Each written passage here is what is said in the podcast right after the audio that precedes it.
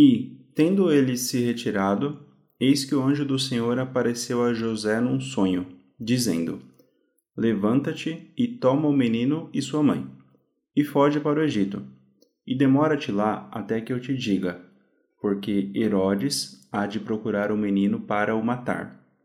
E, levantando-se ele, tomou o menino e sua mãe, de noite, e foi para o Egito, e esteve lá até a morte de Herodes, para que se cumprisse o que foi dito da parte do Senhor pelo profeta, que diz: Do Egito chamei o meu filho.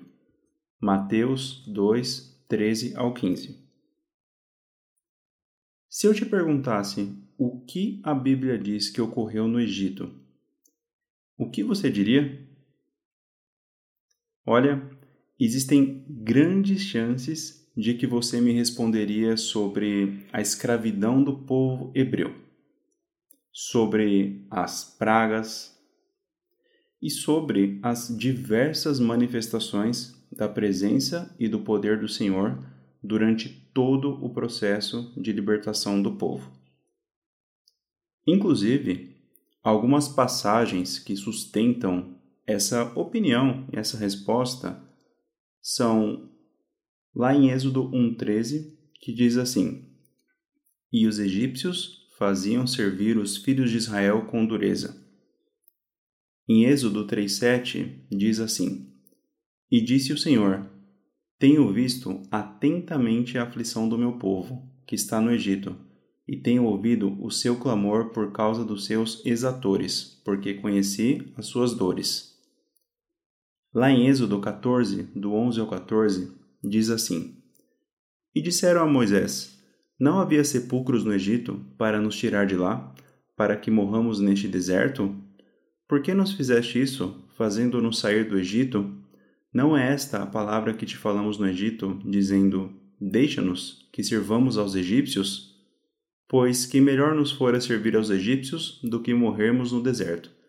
Moisés, porém, disse ao povo: Não temais, estai quietos e vede o livramento do Senhor, que hoje vos fará. Porque aos egípcios que hoje vistes, nunca mais os tornareis a ver. O Senhor pelejará por vós e vós vos calareis. E uma outra também é lá em Êxodo 14, 18, que diz assim: E os egípcios saberão que eu sou o Senhor, quando for glorificado em Faraó, nos seus carros e nos seus cavaleiros. E existem muitas outras passagens, pessoal, que relatam essa opinião. Então, sim, no Egito, o povo hebreu foi escravizado. Porém, o Deus a quem servimos, ele é um Deus misericordioso. A Bíblia diz que as misericórdias do Senhor são a causa de não sermos consumidos, porque as suas misericórdias não têm fim. Novas são cada manhã, grande é a sua fidelidade. Lá em Lamentações 3, do 22 ao 23. Talvez, se fizéssemos essa mesma pergunta a Deus sobre Deus, o que, a Bíblia diz que ocorreu no Egito? O que será que ele responderia?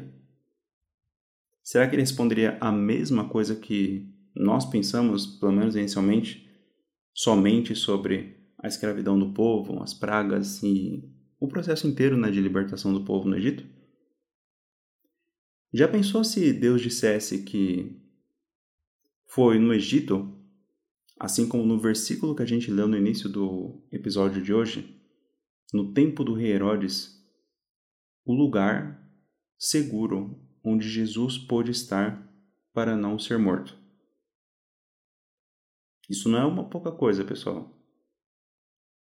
A Bíblia diz, na passagem que a gente leu agora, que está lá até em Mateus, né, 2, do 13 ao 15, com o anjo mandando José ir com é, Jesus para o Egito, para fugir, para estar lá, até que pudesse estar realmente seguro para retornar. Então, olha só a importância do Egito na Bíblia, onde Jesus Cristo esteve por segurança no tempo do rei Herodes. Ou, além disso, no Egito foi onde José foi posto por Faraó, e é claro, por Deus, sobre toda a terra terra do Egito, no caso, né? Tá lá conforme até Gênesis 41, 41. E através dessa autoridade e da sabedoria que José havia recebido de Deus, que Jacó pôde obter alimento e sustento para sua família durante um período de anos de fome. E se não houvesse, talvez, o Egito, onde José foi levantado pelo Senhor para poder ter uma direção nesse período de fome, talvez não houvesse o povo e as gerações que a Bíblia conta, né, até chegar, né, é, tudo que a gente vê.